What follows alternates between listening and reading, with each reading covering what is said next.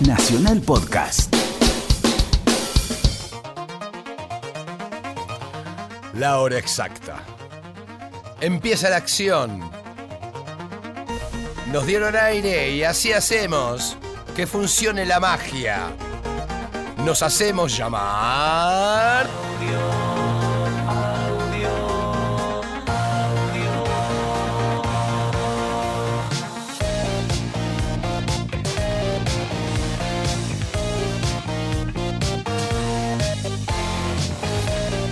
Sí, señores, llegó la alegría. La el programa que es una máquina este programa. Exactamente, a Radio Nacional, a Nacional Rock, acá de vuelta, la felicidad, la alegría, la, la- la- la hol- el holgorio. Sábado a la noche. Hoy tenemos a Leandro Fresco, a Flavius, a Mr. Groove Shop, a ¿quién tenemos? Eh, Pedro. Alessandro, Audinac, eh, Poncho, eh, JMP, No, Maxinim. se- no se van a poder, sí, no, no se van a poder quedar quietos. Toda la música que tenemos es un caño posta, rebato, está todo buenísimo. Así que empecemos, carguemos el cañón, buey, y empecemos este sábado Arrancamos con con, todo. esta, ametra- esta ametralladora de buen gusto y calidad.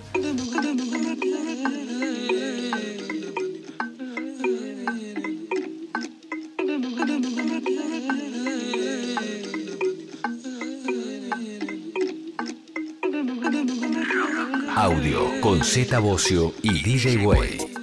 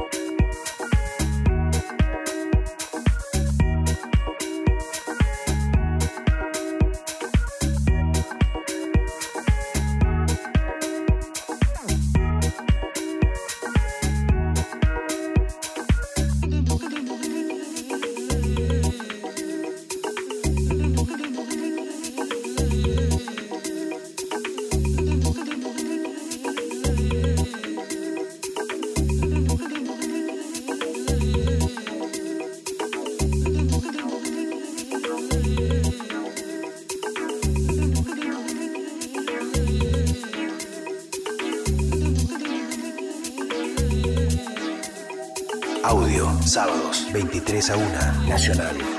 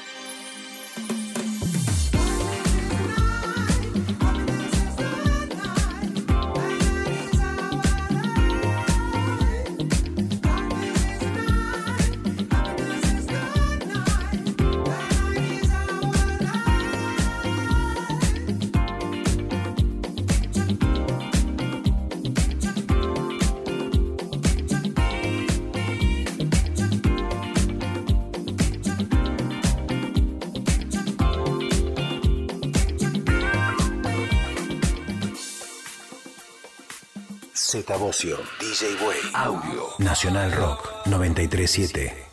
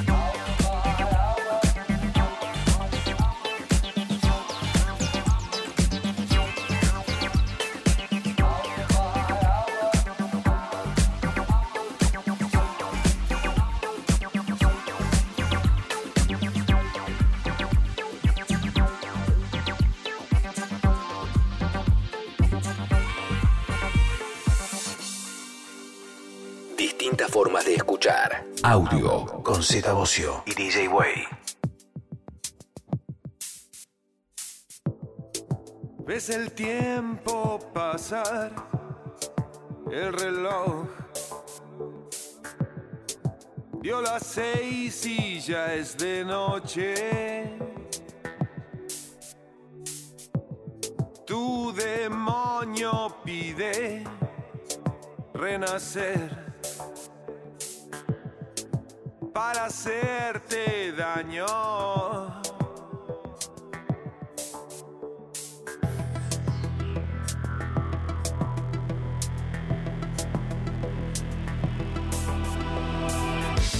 Siempre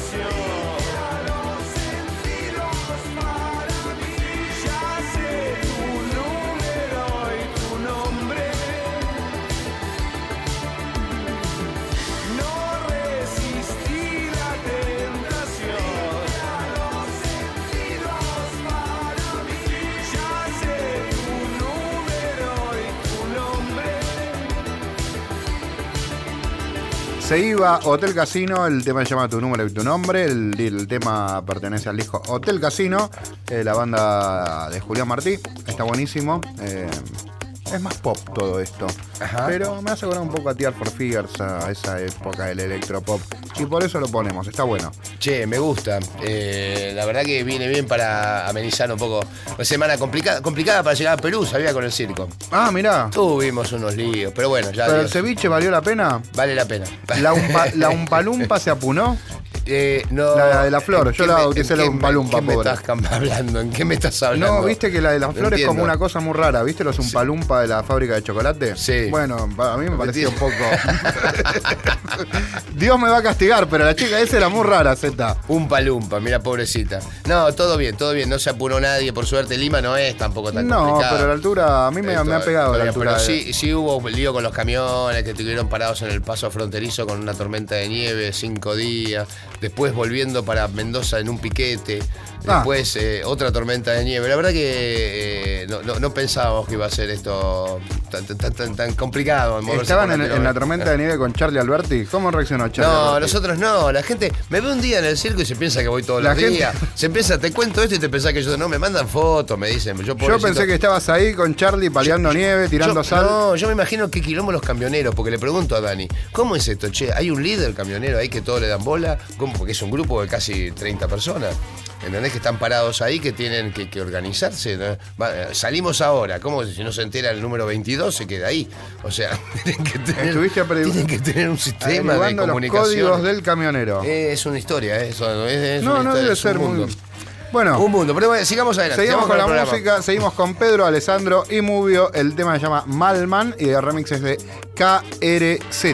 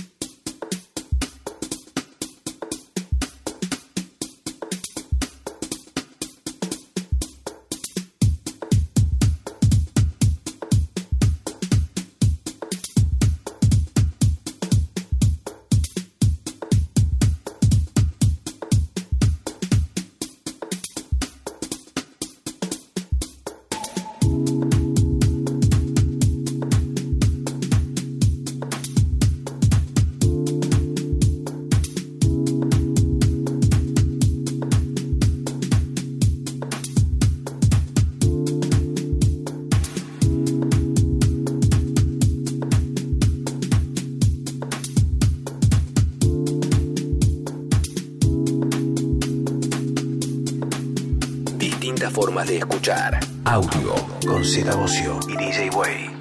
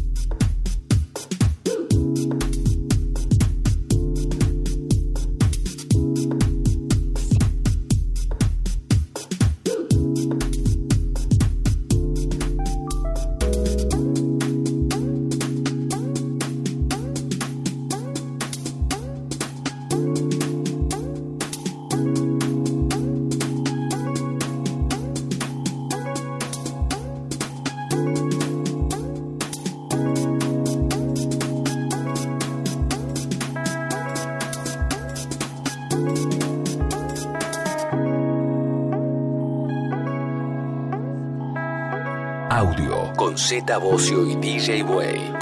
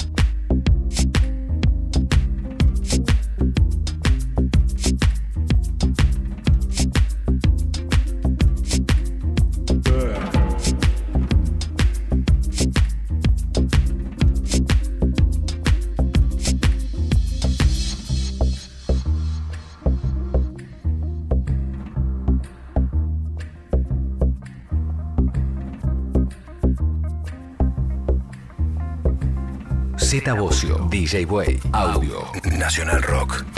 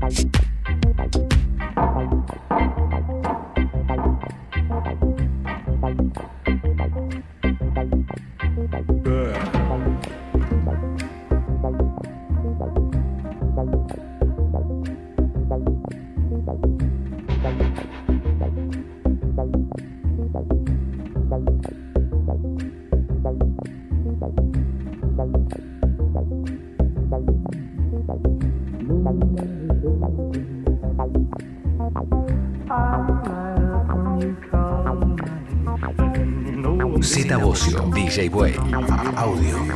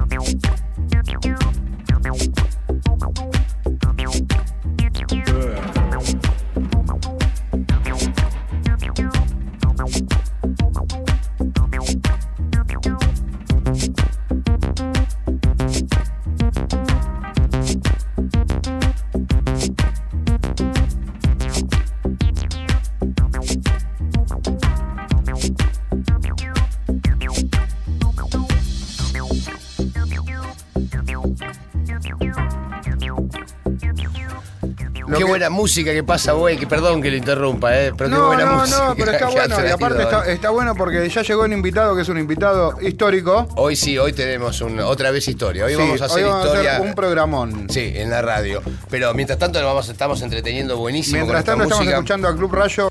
Este, ah, este programa está tan bueno, vos sabés por qué, porque aparte de que estamos nosotros acá hablando unas cosas ex- fantásticas, en la producción está Daniela Rodríguez y en la eh, operación técnica está la señora eh, Monique Torret. ¿En serio? Sí. ¿Mónica Torreto está Sí, acá? sí, sí, ¿En boludo. serio? Sí, No me influencer. jodas, No me jodas. Influencer. Influencer total. Sí. Sí. Sí, se van ellas dos junto a Cecilia Lía a, a influenciarse por el Fernet con Coca. A mí me influencian los ojos de video de, de, de Bobby Flores. Los Ah, lo vi el programa, el otro día vi el de ataque, estuvo Ah, buenísimo. Está bueno, está bueno, ¿no? Sí. Tiene, tiene- aparte no sé dónde sacan esa, ese, esa del archivo. ¿Por qué él inventó el archivo?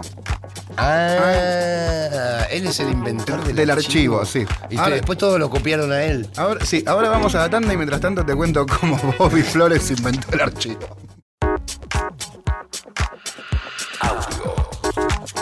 Hasta la tanda está buena este programa. Sí, la tanda es lo que más me conmueve. Sí, sí, sí, porque me preocupo, yo le digo, che, poné- ojo, la tanda de audio, ponete las pilas haciendo una tanda con, con la tanda con una En la tanda promocionamos la artística de esta radio, que es genial. Lo tenemos a Juan Chivaleirón haciendo asado vegano. Lo tenemos a Richard Coleman, que Ah, es de la casa. Sí, no me acuerdo el nombre del programa, pero yo ya lo bauticé con la- como la hora señalada, que se llama en mi cabeza.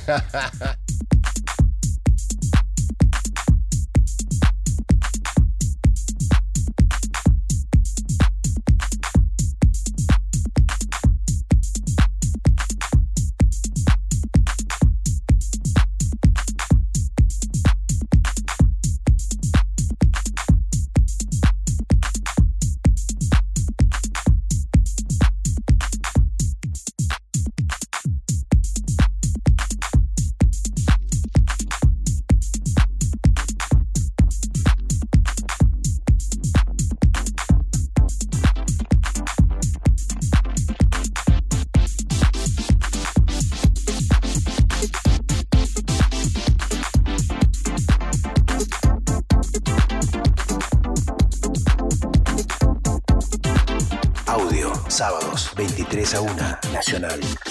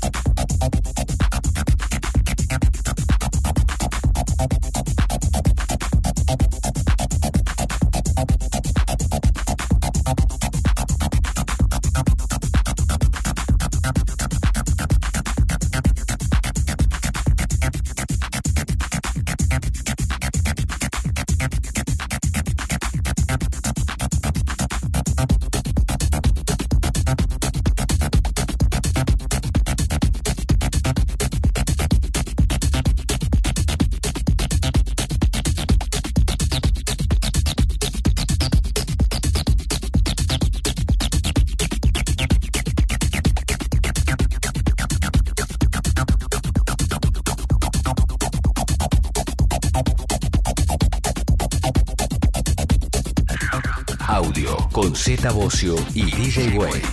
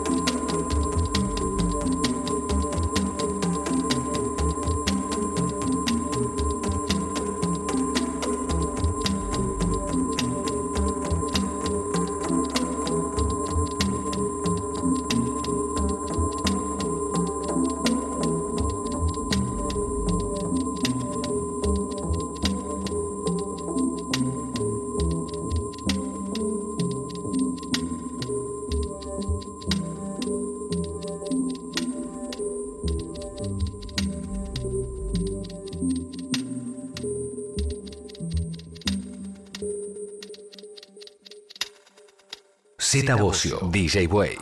Audio.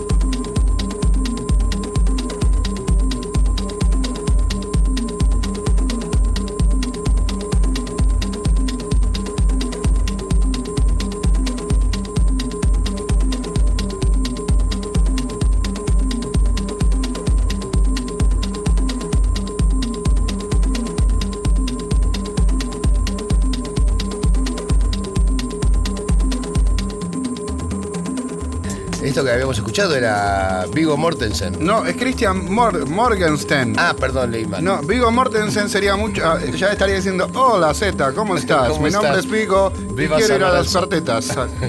Quiero las cortetas Viva San Lorenzo. Sí, viva San Lorenzo. No, cuerpo, ¿cómo cuerpo, era? boludo. ¿Cómo es Christian Morgenstern? Christian Morgenstern, el tema se llama Visco Space.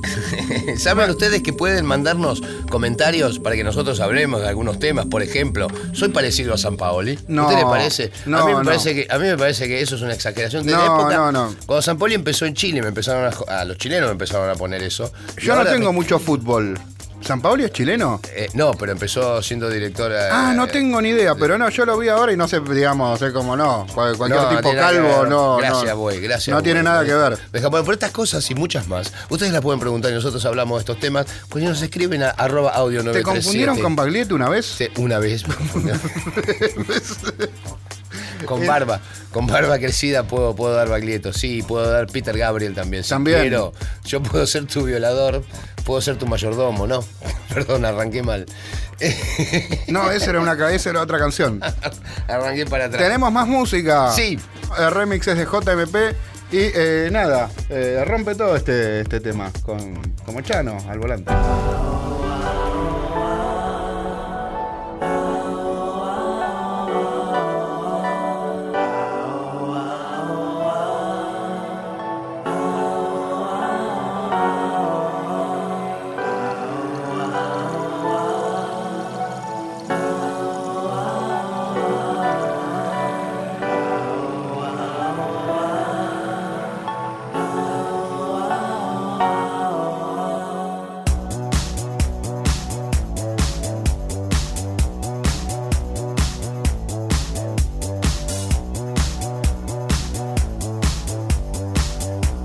Z Bocio, DJ Way. Audio. Nacional Rock.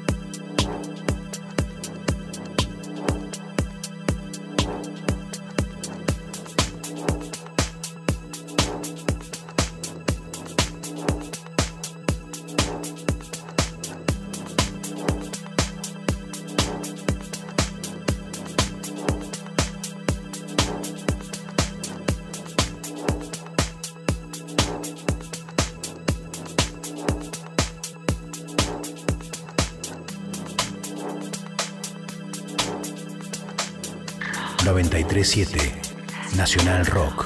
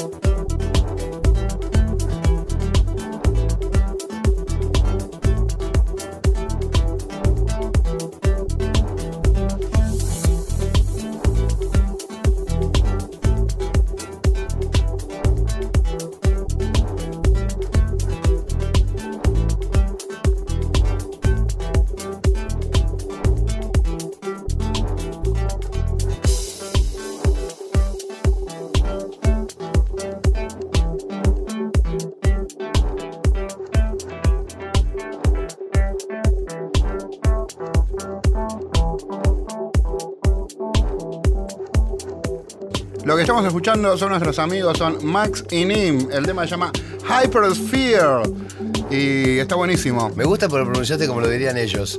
Sí, porque ellos son eh, re trendy. Decía, Hypersphere. Hypersphere. Me encanta. Yeah, I like, it. I like I it. like it. Ahora la voy a dropear toda cuando suene el himno.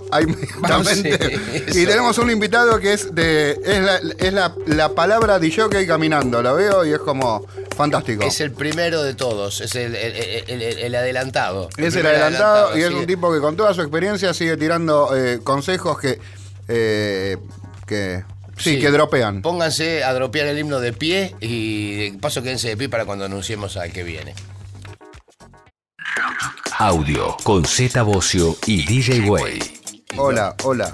Acá estamos de vuelta. Este día especial, después del himno, en el momento más especial de la noche, como siempre digo, el momento de polémica en el dance. Sí, sí, sí, sí, sí, sí. Hoy con, creo que es un día, para Hoy- mí, para, para mí, mí es un día particularmente, fantástico. para mí particularmente que tengo 58 años, es un día muy, muy especial, porque siempre vienen productores, DJ, pero hoy viene una... Hoy viene la, la palabra de El, jockey. el que empezó todo, te diría, Sí. ¿viste? El que dio puntapié inicial. Yo- ¿Viste cuando a mí me dicen yo toco el bajo porque te vi a vos? Que yo, yo, yo, yo soy DJ porque lo vi a él. Varios. Varios. Así que, Alejandro, ponle sica, Qué grande, bueno. Bienvenido, Alejo. Muchas gracias, un placer. Muchas gracias por, por nombrarme en tu libro, que es fantástico. Y eso, bueno, sobre todo estar acá con gente que adoro de toda la vida, con la que hemos viajado juntos este, en el buen sentido entre la música y algunos sueños que hicimos con Buey. Así que me encanta, me encanta el programa que tienen. Confieso que no, no siempre he tenido la suerte de escucharlo, pero... Es pero un horario complicado para Pero no, nosotros. no, porque para nosotros siempre estamos trabajando. Sí. Es que hay una historia y nadie la escribe, ¿viste? Es como que hay que hacer un anal. Eh, Y esto es como la BBC en un punto, ¿viste? National Te digo Rock. que está Sí. buenísimo lo que está pasando. Está buenísimo Sí, lo que sí, está sí, pasando. forma. Rock. Hay un archivo, no, pero además los testimonios de todos los que vienen te van contando la Argentina, los sueños, la música, el arte, este, los momentos difíciles, los momentos buenos, los logros. Está buenísimo lo que, lo que partió de la cabeza de mi amigo Bobby.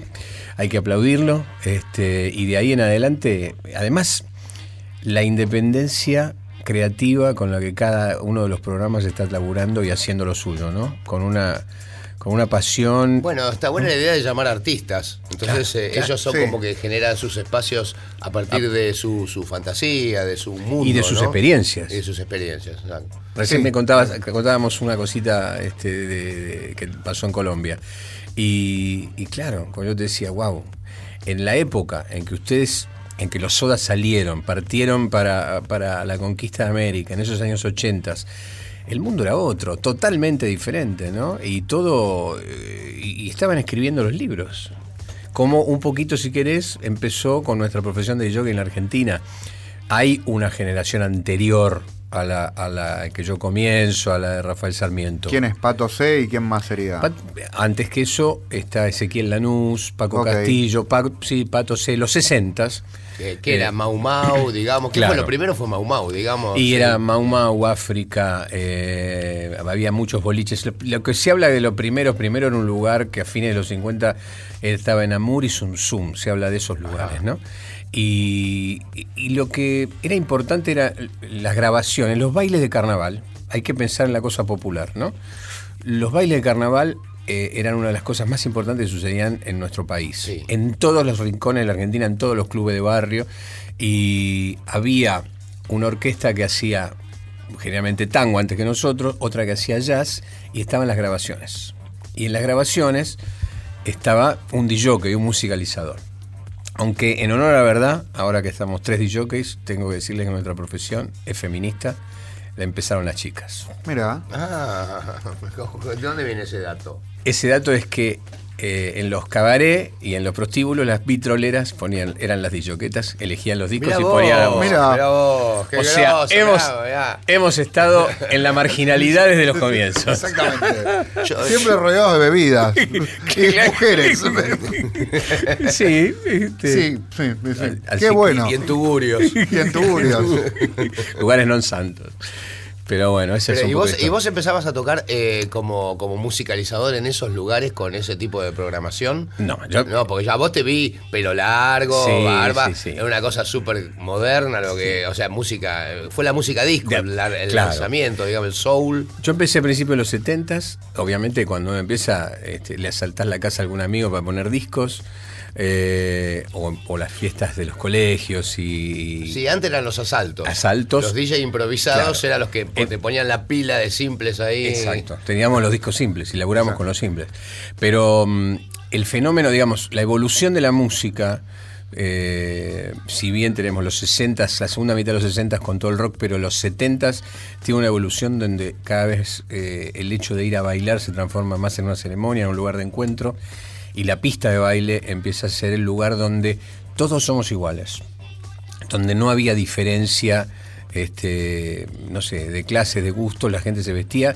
Y ese es el mayor fenómeno, digamos, que tiene el nacimiento de la música disco, es que permitió que, gente que parecía o que tenía una lectura como de marginalidad, permitió que todos fueran este, exitosos en una pista de baile. Permitió que su destreza al bailar, la ceremonia de conquistar la chica, de ser el mejor bailarín y todas esas cosas, este, fueran este, comunes a todos. Mira, yo, yo tengo mi experiencia. Fue por el año, habrá sido 75, 76, eh, una fiesta en la casona de San Isidro. Sí. Que voy, adolescente, así, ¿viste? Yo ya había ido a un boliche en San Clemente, a Gogó, donde había luz negra y estroboscópica y eh, como 16, 17 años había sido una experiencia muy fuerte. ¿entendés? Lo digo porque era algo, era algo fuerte, ¿no? Es Era algo muy real. Que, eh, eh, en No, esos no, años, es verdad, para, hacer, para recibirte de DJ, que increíblemente tenías que tener luz negra y flash. por ejemplo. Exacto. O tenías que. Es cierto, no es que. Eh, se daba por sentado que tenías una cantidad de discos y qué sé yo. Pero si, si los jockeys ambulantes, si no teníamos una luz negra y flash, era. eh, Le estabas eh, afanando la plata. Claro, Era- todavía, todavía pero- no cumplía. claro, era una que- experiencia todo eso, porque no, no, no, no salías de la realidad, entrabas a otra realidad que no te la daba ni el Ital Park ni nada, ¿viste? Era otra cosa. Claro. Y la música sonaba Psicodelia. fuerte. La claro, la música eh, empezaban los sentidos, con Sí, un traguito sí. empezaba Sí, sí, sí. a, a ver otra cosa, ¿viste? Totalmente. Y, y, y, y cuando eso me pasó primero, pero después fue la casona de Lanús, llego y de repente estaba sonando Gloria Gaynor, Sí, ¿viste? sí. Eh, a full, con un sonido, unas columnas impresionantes, Sonaba, porque sonaba. era algo que en la época no, no, antes que eso no había, no había pasado nada así. Pero yo, eso a mí, para mí pasó de golpe. ¿Cómo, ¿Cómo se llegó a eso? ¿Cómo fue la primera vez que se te ocurrió armar una cosa así, un sistema? ¿Había alguien que lo hacía ya? ¿Hacer fiestas itinerantes? No, no. lugares? Lo de las fiestas itinerantes me pareció, me pareció, no sé, eh, a ver, cuando sos pendex, vos querés laburar. Y empezó a surgir que los colegios y los clubes, empezó a su- surgir de manera natural, no como hoy que existe el negocio del viaje a Bariloche. De manera natural, la gente decimos, ¿cómo juntamos para irnos de viaje egresados? O cómo juntamos en los clubes para ir este, la chica de hockey a una gira, o los de rugby a una gira. Y entonces empezaban a hacer el tema de las fiestas. Y los colegios y los clubes le daban el lugar. Y había que amplificar. ¿Cómo hacíamos? La verdad era que era mágico, porque no es que no, es, no, no se puede concebir la tecnología que teníamos. No existían, armabas columnas este, con los parlantes que se conseguían. los lunes las la llevabas a, a enconar de vuelta porque los habías roto con, con los amplificadores del fin de semana. Eh, pensá que una fiesta duraba mínimamente, un show que ponía música mínimamente seis horas. Abríamos en serio, entre las 10 de la noche, 10 y media que se abría, hasta las 4 de la mañana en invierno, o después hasta las 6, 7 de la mañana en verano. Y eso también te permitía o te obligaba a que vos, como que compraras álbumes de un mismo álbum, usaras 3, 4, 5 temas, que existieran las tandas de lentos, hasta que empezó Casey and the Sunshine Band, por ejemplo, era fantástico porque te daba. Traía un, traía, tenía siete temas por el, por el, Sí, por el temas disco. para pasar, Claro. claro. Eh, hasta que empezó, como dijiste, Gloria Gaynor, que es el primer disco que viene enganchado, digamos, este, todo a un lado, y te permitió que las canciones empezaban a durar más, tenían una parte instrumental. Eh, y eso lo hizo un DJ que, que le pasó lo mismo estando en Estados Unidos. Dijo, ¿cómo hago?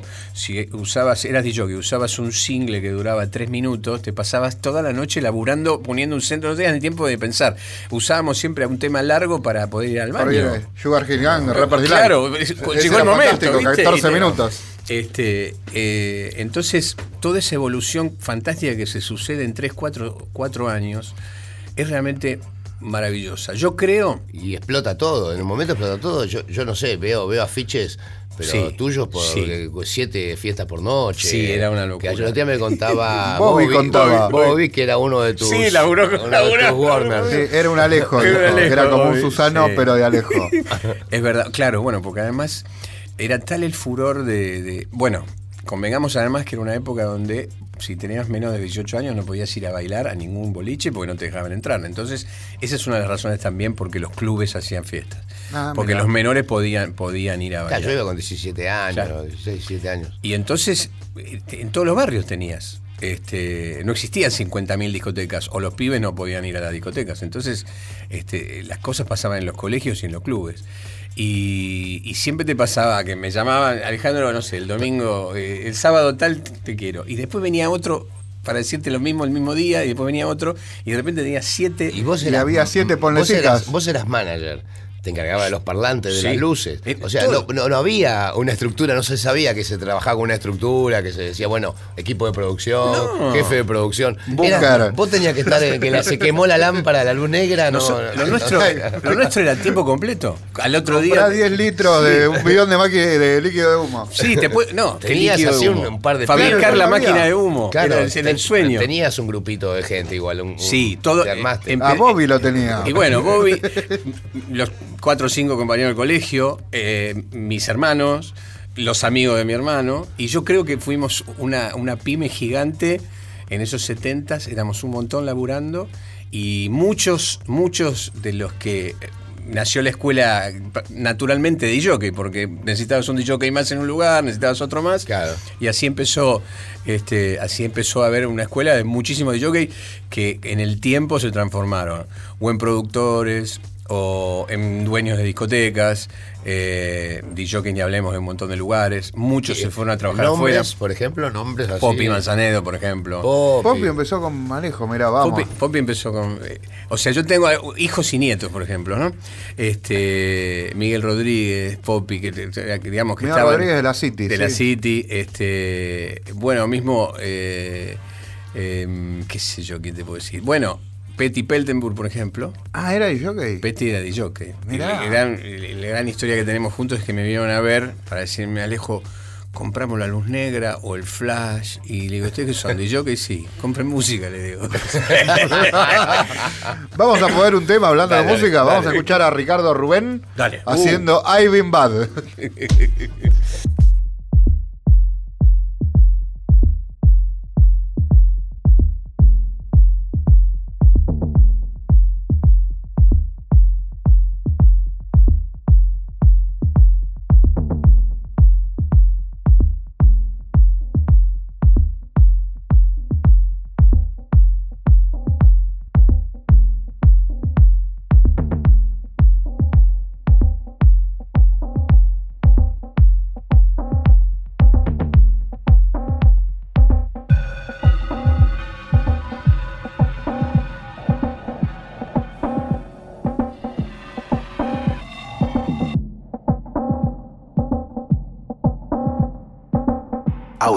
sábados, 23 a 1, Nacional Rock.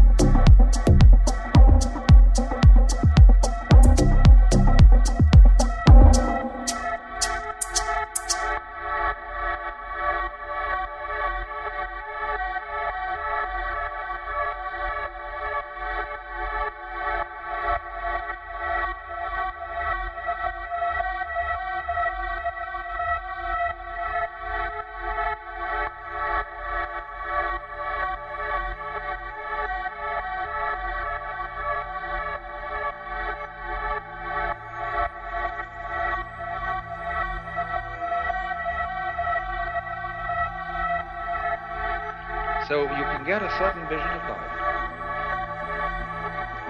where everything is seen to be a complex pattern of rhythm. Dances, the human dance, the flower dance,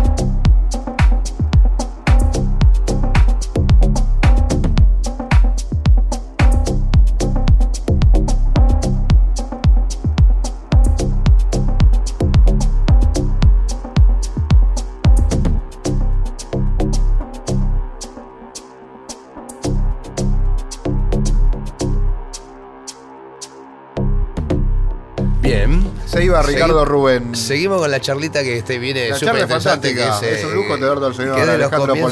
Este, que te decía, en aquel momento ustedes fueron como, eran superstars, antes que, que los DJs hubieran sido, como muchos años después en Inglaterra fueron superstars, Sí. pero ustedes llegaron a Rafael Sarmiento, vos, Sí, sí, bueno, sí. el mismo Atos. Atos, que por vino. supuesto. eh, Pues me habla, bueno, Pato se hacía discos, porque, porque, no, porque los DJs de todo el país, eh, imagínate que si había poco, poca- pocos discos en Buenos Aires, había mucho menos en el interior.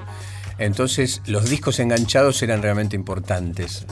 Eh, yo te decía, yo creo que nosotros fuimos pioneros en varias cosas. Y estoy casi seguro de que somos los inventores del back to back.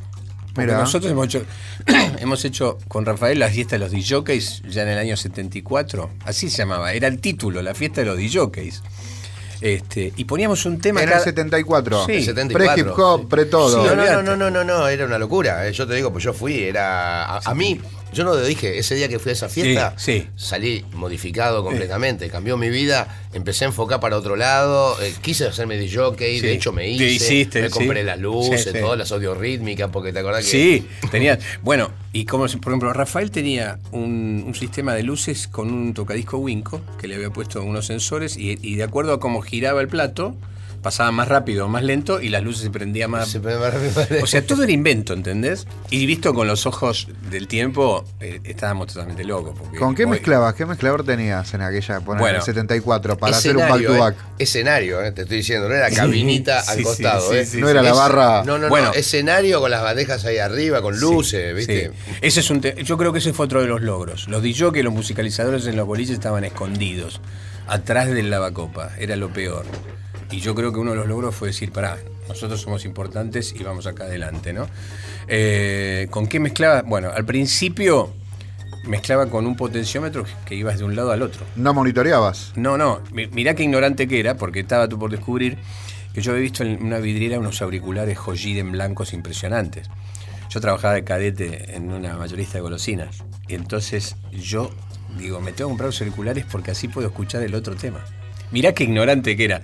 Entonces, cobré un sueldo, cobré un sueldo y bajé del colectivo. y Fui a la vidriera, 22 mil pesos, me compré los auriculares y dije, me compré el monitor. Y por supuesto no era así.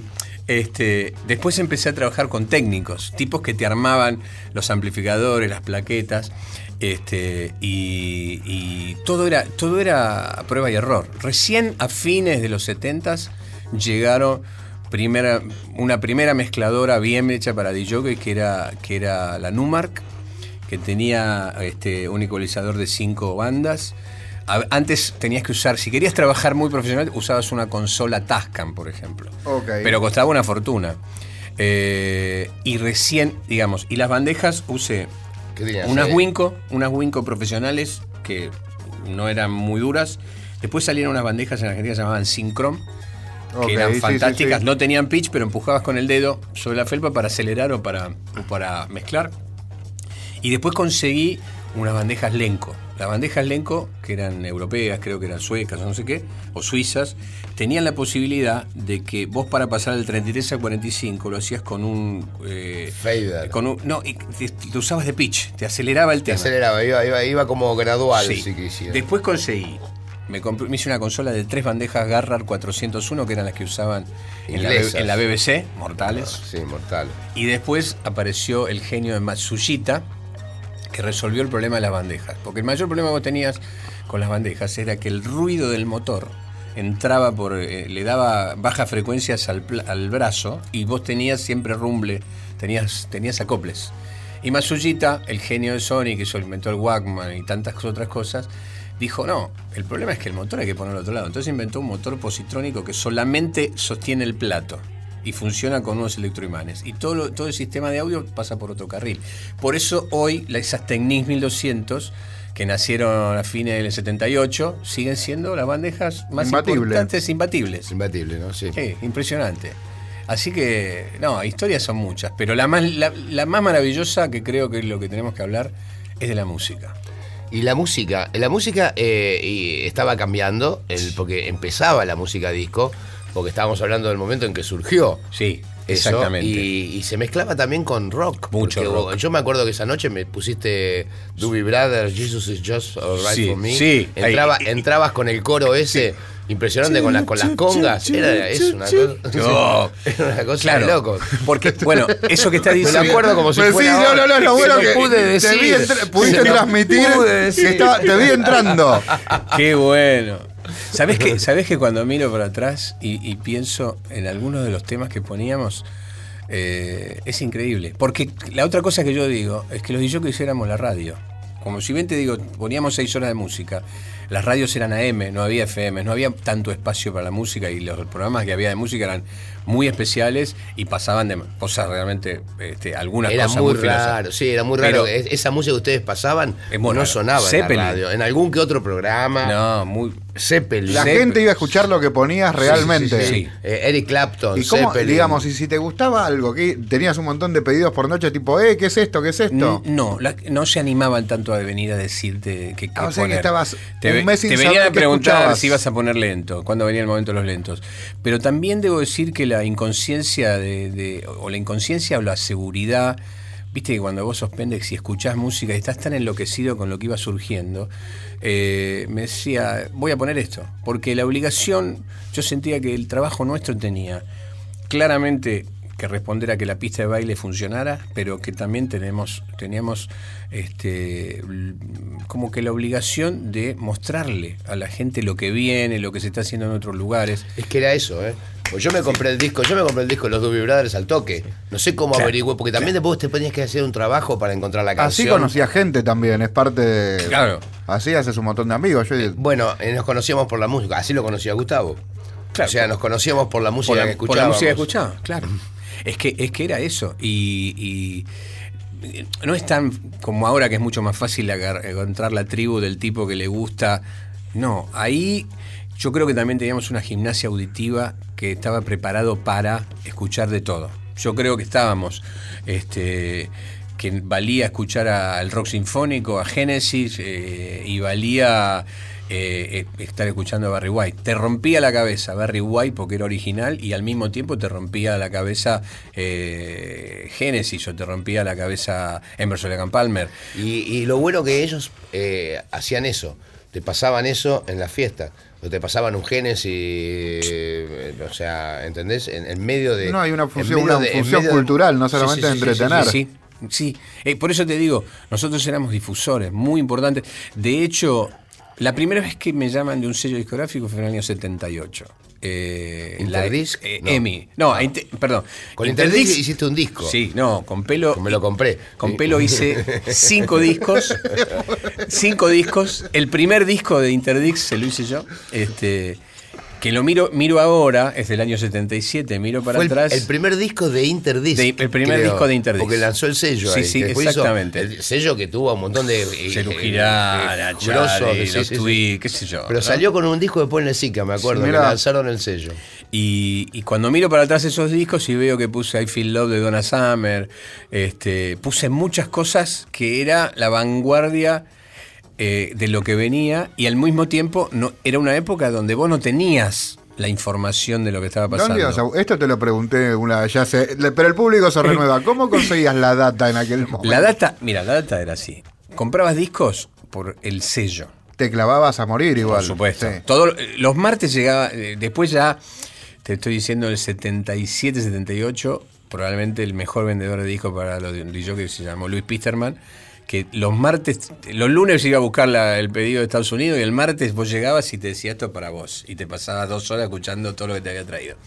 Eh, pero, pero vos comprabas o mandabas a pedir por el sello porque había empezaban a aparecer los nombres de los productores entonces Ok. entonces decías este productor es bueno hay que pedirlo Claro, hizo, hizo esta banda que no están con pero por ahí está bueno, Eh, pero por ejemplo, este, no sé, Casablanca Records, que fue un sello Sí. que editó eh, Moroder, que editó John Donna Summer, que editó YMCA de, de los Village A los People, Kiss a los Kiss. Entonces decía, vamos para este lado, ¿viste?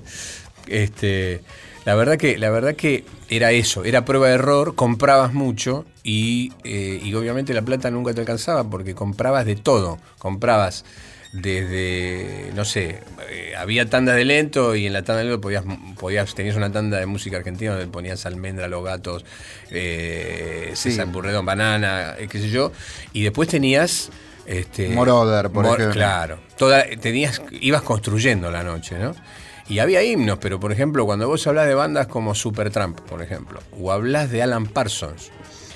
Alan Parsons, este, el tipo vino un día, la primera vez que viene a la Argentina, que vino a hacer una clínica de ingenieros, este, en el coffee break le dicen, ¿cómo bailábamos tu música? Y el tipo dice, ¿cómo? ¿Bailaban mi música? No, fue muy loco, fue muy loco porque esto pasó, esto pasó en Argentina, como pasó Soda Stereo también, que viste, pasó en esta, en esta, en esta región y no pasó en otro lado. O sea, no es que, que el mundo fue, iba para ese lado, era una moda absolutamente Sí. local que duró hasta principios de los 80, Sí, ¿no? sí, y, se vos como sentiste que se iba, se iba frenando en un momento. En ¿Hiciste reali- guita? hice, hice guita, pero siempre, siempre fue una guita. este, Y, pero que- que viste, estaba, qué sé que estaba en movimiento. ese momento era como, te puedo Sí. asegurar que era como que se Sí. "Eh, boludo, No, eso, voy- toda esa fiesta. Te digo, sí, pero siempre, siempre me sirvió para seguir creciendo o para hacer este, algo que era impensado. Por ejemplo, en el 81 hice el Primer Rock, el Festival Primer Rock, eh, que llevé a Pineta Jade, a Nevi, Ah, a te Virus. mandaste a producir, ahora estás Sí. haciendo eso también. Sí, ahora estoy haciendo. Estoy, estoy Siempre haciendo tuviste eso. un pie en la producción, en la radio. Es en- que es lindo. El- lo, lo más maravilloso de, de nuestra profesión de jockey es que nos abre, eh, nos abre un montón de caminos y nosotros tenemos una manera de mirar el mundo de la música que es muy valiosa porque no somos músicos, sacando la, sacando la distancia, digamos. Podemos ser músicos. más o menos, yo más o menos. No, no, no, fuera joda. no, Yo te vi no, tocar el bajo, te sale bastante suena, bien. ¿eh? ¿Viste? No, no, pero en el sentido en general, en general, digamos, uno emana desde otro lado, desde el lado, como si fueras el piloto de prueba. Sos el socio, el amigo del, del músico, del que creó la canción, del que la hizo, y sos el que la prueba en la pista de baile, el que se la lleva a la gente a través de un programa de radio. Y, ese contacto constante con el público no es el mismo que tiene una compañía discográfica desde la difusión o del marketing. Vos tenés una relación con el tipo que escucha la canción, con el tipo que la baila, muchísimo más genuina, muchísimo más, directa que, por ahí la que tiene desde el lado del negocio, digamos, y yo creo que ese, ese valor que tiene nuestra profesión de hockey es enorme. Y para concretar esta vuelta, creo que nosotros, los DJs de Argentina, estamos en lo más alto de los DJs del mundo. Creo que nuestro público, la gente que se hace acá, te lleva, te obliga a que manejes mucho conocimiento, que seas muy profesional. Y cuando vos salís de acá y vas a poner música a Estados Unidos, o vas a poner música a España, o vas a poner vos tenés una gimnasia, vos tenés un manejo del repertorio de la música, de los climas, de crear climas, que en otros lugares no es, eh, no es así. Entonces te resulta fácil. Yo creo, por lo menos humildemente, en mi opinión, por supuesto que he escuchado de jockey increíble como Frankie Knuckles, este, gente que ha sido especialista y se ha centrado en la música, en la música disco o en, el, deep house y que son genios.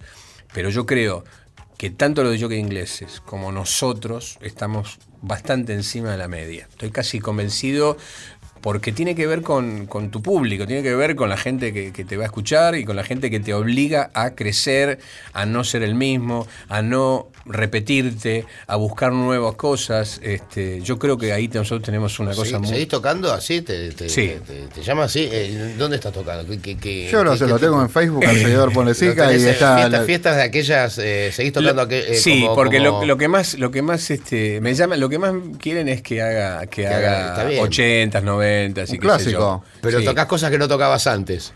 Claro. No, no, no. no toco, toco algunas cosas que no, que no tocaba antes. Le, le doy vuelta. A ver, por ejemplo, mira, hace dos semanas, el fin de semana largo, hice Chaco, hice re- Resistencia, Posadas y Corrientes. Con Flavio te fuiste. Con Flavio me fui a Le Posadas. mandamos saludos a Flavio. Y, y, este, y fueron tres públicos totalmente distintos, porque los Corrientes fue más 70s, por ejemplo. Entonces está bueno, porque también te lleva a hacer cosas o a usar canciones que te las olvidás. Eh, por ejemplo, Chaco fue una. fue. empecé a poner música una y media de la mañana y me fui a las seis. Este, y fue fantástico. Y, viste, y, uno cuando labura eh, trato de ser genuino y trato de ser, como siempre digo, esos años los 70s, los 80s, los 90, pero sobre todo 70s, 80s, con todo lo que se fue haciendo, la música disco, no solamente fueron increíbles en el músico, en el mundo, no solamente los 80 son la consagración del pop, sino que además nosotros somos argentinos. Entonces aparecieron todos tipos como ustedes, como los Soda, como los Viru, como Charlie, donde vos tenés una vos tenés un repertorio genuino, este poderoso pop que se puede bailar y que mo- y que tienen el don de que todo el mundo los conoce las canciones, las puede cantar. ¿Tenés joyitas así en vinilo de los eh, 80, por ejemplo, tipo algo de los encargados? Sí, claro. ¿Tenés esas cosas? Tengo comida china, los encargados. ¿Encantaste todo o fuiste perdiendo los discos con Eso los tenés años? que ponerlo en una No, fiesta. uh, perdí una cantidad de discos. Perdí una cantidad Siempre de discos. Sí, una cantidad de discos perdí que, que dejé en la casa de alguien y bueno. Ah, separaciones. Sí, sí. Tuve, tuve, tuve-. Eh, eh, conozco, conozco el tema. Sí, tuve, tuve, tuve ahí un par de pérdidas. Pero sí, eh, soy, sigo cada vez que pueda hacerlo en vinilo, hago en vinilo. Eh, en este último tiempo hubo algunas ediciones que me permitieron, me permitieron volver a comprar algunos discos que tenía lastimados y, y volverlos a tener eh, Bien. bien. Con la diferencia de que en los 70s o en los 80s que vos usabas Eran, vinilo. eran triple A. La placa era. Era todo analógico. Era ahora es de- No, DDA. ahora es todo, ahora, todo DDA. ahora es DDA. Pero en aquellos años, si tu disco tenía un ruidito, o tenía el ruido de la entrada, o tenía un saltito, eras el peor DJ del planeta. Y hoy, si tu disco tiene ruido, sos Eso, re cool, Sí, ¿viste? Roots. Eso- tipo, qué bueno. Yo sigo con el pendrive. No, no, no, reconozco que el vinilo tiene. Poner música con vinilos es algo especial. Reconozco que sí. Pero vos tenés alguien que te carga los discos. Sí, de, tenés eh, un plomo. eh, Ahí eh, está la diferencia. A esta altura, a esta altura. Obvio, a es lo, esta altura- es lo menos que te mereces, Alejo. Es como si yo si viajase. Sí, tenés un plomo que te arma, como obvio. si yo viajo en turista. Claro. Se ¿viste? todo lo, lo bueno que les puede pasar a ambos, pero Sí, sí. el problema de los discos es cargarlos. Sí, to- estoy coincido con vos. Eh, bueno, siempre fue. Mirá, yo tenía un baúl, lo tengo, el baúl que viajaba conmigo. Un baúl que pesaba entre 60 y 80 kilos de vinilos. Viajaban conmigo. 150 discos. 150, no, no sé cuánto llevaba, porque además Pagaba un pasaje a los de- discos. reconozco lo siguiente, soy bastante, eh, así como vas a encontrar que mi auto tiene muchos años, este, mis máquinas son nuevas eh, y, y las ediciones de vinilos que busco, sobre todo hubo un periodo donde el vinilo no estaba bueno, se reciclaba el vinilo. Entonces, La hiperinflación. 86, muchos- 87, muchos sí. discos Yo tenían tengo unos ruidos. intocables en ediciones horribles. Horribles. Los Cadillacs. La, yo la era muy chico, la pero. última época, lo sacabas y lo agarrabas así, se doblaba así el vinilo todo, hacía todo. Claro. Un arco iris. Entonces, entonces me compraba las ediciones que por ahí son más caras. Eh, y porque siempre en eso fui, fui muy cuidadoso, muy detallista. Y en algunos casos, los que más me gustan, tengo ediciones japonesas o tengo ediciones. Este, eh, no era lo mismo el vinilo que se editaba con los maxis en Inglaterra que el que venía de Alemania o de algunos lugares de los Estados Unidos. Y en eso soy bastante, bastante hincha. Bueno, tenemos que. Hace rato que tenemos que pasar un disco, ¿no? Claro, no importa. pongamos un disco. Sí, Ponemos ponemos un- un temita. Uh, bueno, pongamos un tema, Hay un dale. montón de cosas para hablar todavía, dale. Escuchamos un tema y Vamos a escuchar a Juan Goya, eh, que se llama Sound Process. El tema te lo digo cuando lo desanuncio.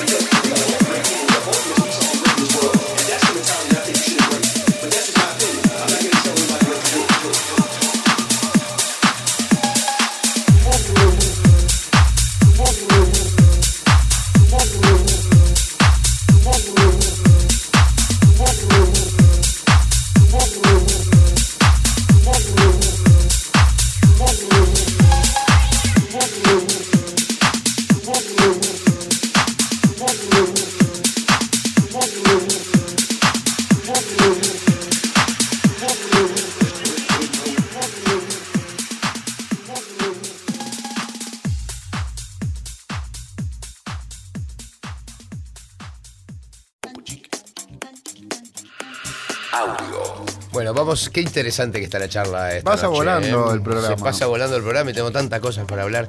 Pero bueno, decíamos que eh, en un momento hubo como un bajón. Ahora estás trabajando de vuelta a, a full. Yo creo, yo creo que lo mismo que, que- que te pasa con Soda, o con Soda, yo creo que hay una nueva generación que quiere saber cómo fueron los orígenes y respeta muchísimo a los tipos que escribieron parte de la historia. Lo que yo vi el séptimo día o la cantidad de nuevas de, la camada nueva, porque los que van a escucharte son los que tienen menos de 30 y que quieren verte por primera vez.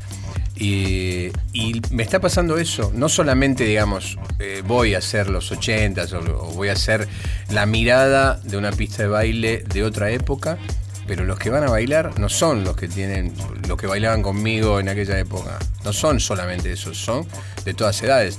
A veces me río porque hay, hay algunos lugares donde tuvieron que hacer, por ejemplo, más 30 para que los hijos de No los se que encuentre no con- se sí, encuentren con los padres. con tu tía, ponele, Este, sí. Claro, eh, pero eso me gusta y me gustan mucho las conversaciones con, con la gente de la nueva generación y al mismo tiempo ver que para ellos hay temas que vos los dejaste, los pasaron de largo y que hoy son, para ellos son muy valiosos, ¿no? Y entonces si vos recuperás ciertas cosas que en su momento pusiste un rato y después no le diste más bola. La música es fantástica, la verdad que yo creo que lo, lo más maravilloso que tenemos como DJs es ese acceso a la música y al pensamiento de los artistas, los creadores, cómo, en qué momentos. Yo soy muy. Yo, yo no soy un amigo de las compilaciones de los artistas, soy amigo del disco full del momento, porque ese disco full tiene una razón de ser. En el momento que el artista lo hizo, tenía una evolución Sí. creativa. I- igual no tenemos hoy en día el tiempo que ni le dedicamos el tiempo que le dedicábamos antes a las cosas porque estamos muy ocupados con De verdad. con, ¿viste? Con ser influencers, como con ser influencers con redes sociales con dropearla Claro. que es el término que estamos estamos aprendiendo Claro, términos claro, nuevos están ¿viste? Sí, vienen, vienen jóvenes y nos Y te, explican. te explican cómo es el dropeo. Está bueno. Así que este, eh, es como que la vida se puso un poco más complicada y ya eh, no hay tiempo para, para disfrutar a lo mejor el viaje de un lado oscuro de la luna. Claro. Hoy en día suena como algo utópico, ¿viste? Que te, te Bueno, tomes eso- el tiempo de escucharlo entero. Eso era lo, lo más lindo, ¿no? La ceremonia de un vinilo. Vos este, lo com- comprabas el vinilo. Era como ver una película, era como Te ver una película. Con con Con- el con sobre, el sobre. obvio, sí, tengo todo. Este, bueno, y yo creo que yo creo que ese es el don de la música también. Y creo que hay que reivindicar o hay que hacerse el tiempo de escuchar al artista. El artista, cuando te hace un disco o cuando crea un, una- un disco entero, es un momento de la evolución sónica, los instrumentos. Ahora pareciera que vos, la gente hace los discos porque tiene los Pro Tools, las máquinas, tiene todos los sonidos, la biblioteca de sonidos. Pero cuando vos mirás para atrás, hablemos de Soda Stereo, por ejemplo, había instrumentos, eh, cuando ustedes empezaron, había determinados instrumentos, otros no había. No, había que inventarlo. Cuando ustedes empezaron a tener un poquito de guita, cambiaste, cambiaste el bajo, Fuiste comprando. usaste otras cuerdas, Fuiste eh, probando. fuiste probando, Sí. probaste tal Te pedal. equivocaste y si algunos fueron aciertos, Bueno, otros fueron errores. pero-. Hace, hace unos años atrás me invitaron a un programa, me iba todas las semanas a contar algo sobre la historia del rock argentino, ¿no? Y hablé de signos. Y entonces le puse, poneme Coldplay, le digo. Tal tema de Coldplay, ¿viste? Bueno, esta es la banda que hoy es la más popular del planeta. Bueno, escuchá, escuchá signos, los, eh, los colchones de teclados que había atrás que hizo el zorrito, qué sé yo. Le digo, ¿viste? Lo hicieron nada más que hace 20 años. Tuc. ¿Me entendés? Porque eso es otra, otra cosa que. El mayor problema que hoy tenés, como digo que es que escuchás. La mayoría de las cosas que las escuchás, Ya las escuchaste. Las escuchaste. Me pasa exactamente lo mismo. Me pasa exactamente. Bueno, Gracias, justa- Alejo, te quiero tanto. Justamente, justamente creo que hay algo que hoy pasa, que está tan. Antes había más polarización. eh, como dice la teoría de Sí. yo me compro discos que están editados en vinilos, aunque me los compre digitales, me fijo si lo editaron en vinilo, porque sé que lo edité en vinilo, porque eso vale la pena de. Ya alguien de te puso un mango. estoy de acuerdo. Es una forma de, elegirlo. Ya filtré y no escuché los 700 lanzamientos, Sí, sí, me sí, sí. quedo en 70. O sea que, sí, o sea que nosotros hoy en día, lo- los que tenemos la oreja un poco entrenada, con tanta atomización de propuestas, eh, empezamos a ser ¿viste? importantes para, para seleccionarle a la gente. Sí. Tendríamos que tener nuestros sitios de Spotify y esas O sea, cosas sí. y usarlos más. Tenemos que hacer una. Tenemos que hacer un sindicato, un Alejo, sindicato. siempre lo Bueno, decimos. estamos O sea, trabajando. Tampoco queremos laburar gratis para nadie. No, No, no, no. Pero- no, no, Yo no quiero ser Moyano, está claro. No, pero coincido con vos en eso. Creo que, creo que esa, esa gimnasia auditiva, esas posibilidades que nos dio la experiencia, esas posibilidades que nos dio la posibilidad de cuando vos viajás y trabajás en otro lugar y trabajás con la aprendés de la idiosincrasia de otro lugar, eh, vos incorporás un montón de información que no tenía. Yo, por ejemplo, trabajé muchos años, iba mucho a Misiones y de Misiones viajaba al sur de Brasil y yo incorporé la música de Brasil gracias a ese laburo este, que, hacía, que hacía en el norte. Y te puedo decir que soy no solamente un fan, sino que soy un conocedor de la música de Brasil. Una- quiero hacer dos preguntas eh, antes de que se nos pase Sí. el tiempo. Una, eh, ¿podrías escribir un libro así de, de- de historias? Sí, de Alejo el libro, dale. Estoy- estoy- escribiendo algunas cosas. Me imagino que unas Sí. minas divinas, ¿no? Debe Sí, haber alguna. sí, alguna- tengo muchas historias. No, por- bueno, habiendo ¿Cuál fue el momento que yo, por lo menos era la ilusión que yo tenía. Esto es lo mío, digamos. ¿Cuál fue? Dijiste, che, esto está bueno. No, yo, yo me di cuenta que esto era lo que llamaba de muy chiquito. Yo creo que lo mejor, lo que mejor que me pasó es que, es que me di cuenta que no tenía 15 años y, yo quería hacer esto. Creo que eso es lo más lindo. Y nunca, eh, nunca olvidé. Y tuve momentos muy difíciles, muy malos. Y siempre creí en esta profesión, en lo que somos. Y adoro esta profesión y siempre traté de hacerla digna, ¿me entendés?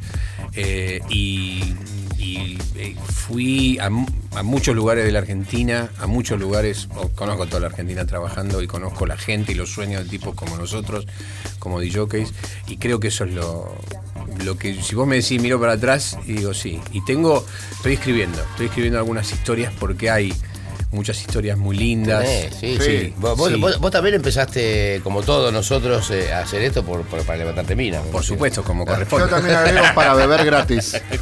Bueno, es- es- esa eh, Y para chupar gratis, Claro, no te- para no tener que pagar entrar en un lugar. Y ya te, con un trago en la mano es como tenés más chamullo con la fue, piba. fue el primer fue el primer motor. Después nos pusimos artistas. Sí, y bueno, por complicado. Después aprendí a mezclar. Claro, no, pero por supuesto, por supuesto que sí. Ese, ese, ese- bueno, y, y el don que tiene una cabina, bueno, yo creo que lo que más me preocupaba de sacar la cabina de atrás y ponerla adelante era que cuando la cabina se ve, siempre estás un poquito más arriba, ¿viste? Y la chica quiere que se vea. O sea, la chica se vistió para que la vean, entonces quiere subirse a la Que se cabina. hizo la cabina. para- Ahí está, ya ese eso. se llenaba la cabina de minas. Ya Sí. empezamos a contar parte del libro. A mí me Sí. encantaría que el señor Polesica dé un mensaje para la, la juventud, así, los grandes maestros que vinieron, dejan un mensaje para un muchacho que está Sí, empezando. que no escucha nada, pero Que a se- veces a lo se bajó un tractor a la compu. Insiste que algo queda. Así, yo te digo esto, este, si vos sentís esto, que el laburo de yo que vuelvo a decirte, no, no sos músico, tenés ese don por ahí de tocar algo, de, de agregar, pero vos no sos músico, vos sos un DJ, alguien que musicaliza, alguien que transfiere, transmite o transfiere emociones creadas por un artista a una pista de baile y a la gente común. Yo creo que ese es el don más lindo que nosotros tenemos y si vos empezaste con esto y no lo vas a abandonar nunca. Y aún cuando el camino, si el camino llega a serte este, muy difícil y tenés que cambiar de rubro, lo que aprendas, lo que diste como DJ y lo que aprendas desde detrás de, una, de unas bandejas eh, va a ser maravilloso. Esa experiencia, esa manera de, de conectarte con el mundo, con la gente, con el, con el planeta desde otro lado, te va a dar una vertiente artística para toda tu vida. Es fantástico, es fantástico lo que hacemos nosotros. Qué lindo, qué lindo. Alejo, la verdad que espero que no sea la última visita que nos hagas. eh, No, tiene que venir. porque Cuando tenga el libro tiene- vengo, te cuento tenemos- algunas. No, Exacto. tenés que venir así hablamos mal de Bobby. Uy, Nos faltó eso, con- anécdotas con Bobby. tengo algunas anécdotas con Bobby. Uy, ahí tenemos tiempo, dos minutos, dale. Contame una anécdota con Bobby, si te acordás. Bobby de joven, que contó que estaba en un club en Villa Ballester. Claro, en Ballester. Esa era la zona, la zona de Bobby. Su zona de influencia. Su zona de influencia. Este, lo alemán, el hípico ahí, el- y, bueno, y Bobby. Bobby siempre, siempre fue, eh, fue muy, muy especial al momento de elegir las canciones. Obviamente hizo esto para, para, para que alguna chica se subiera a la cabina, como todos. Eh, pero yo creo que una de las cosas más lindas que tiene Bobby es que él ha podido transmitir sus conocimientos. Creo que la posibilidad, bueno, al transformarse en un hombre de radio este, él ha permitido transmitir y hay que agradecerle a Bobby muchísimas cosas que se difundieron, que se difundieron puntualmente acá, como el funk, como el blues, este, con historias que, que se la debemos a Bobby. Te cuento una sola. Hacíamos en Del Plata un programa juntos llamado Fuera de la Ley. Era. Nosotros hacíamos un programa como si fuera un partido de fútbol. ¿Viste los comentaristas del, del- del lunes del, del partido? Que no estuvieron, pero te cuentan todo. Sí. Bueno, Bobby llevaba dos artistas y yo llevaba dos artistas. Podía ser cualquiera. Podía ser Atahualpa Yupanqui, podía ser eh, En James Plata Brown. en el edificio en Honduras. Sí, Pero exacto. se puteaban mal. Un día Bobby se fue reputeando. grosso. Se polémica mal. No, la groupie de Jagger era.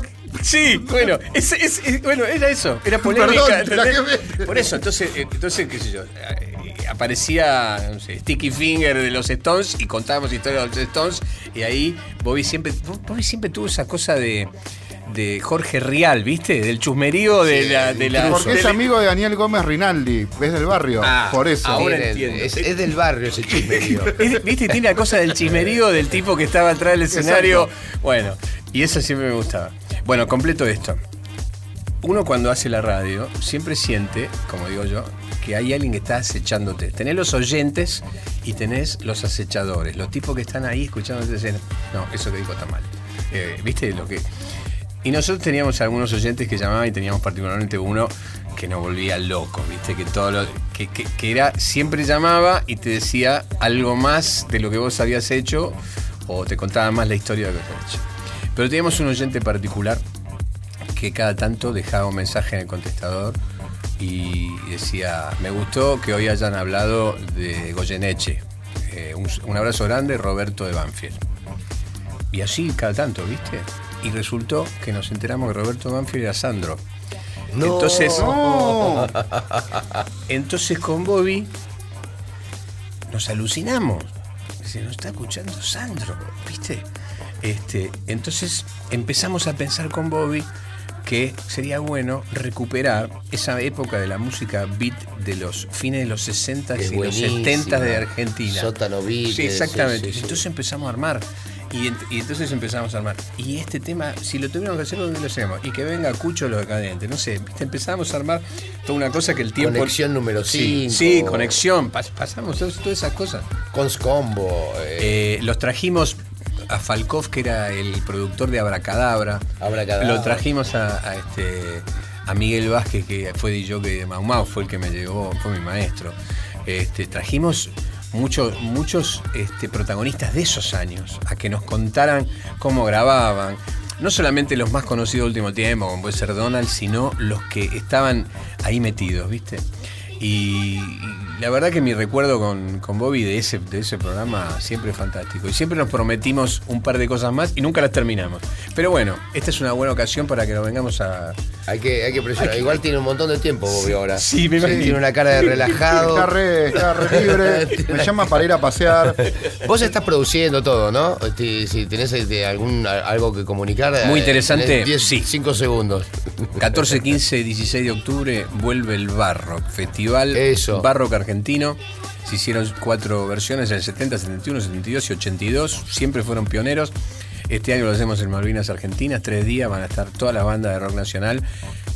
Porque como vienen todas las del mundo, viene lo YouTube, vienen todo lo demás, dijimos, hagamos algo de Celeste y Blanco. Entonces Siempre vamos a tener- encanta. vamos a Siempre, siempre va a tener un público imp- impresionante. Sí, sí. Bueno, eh, nada, ahí estaremos, estaremos, por supuesto.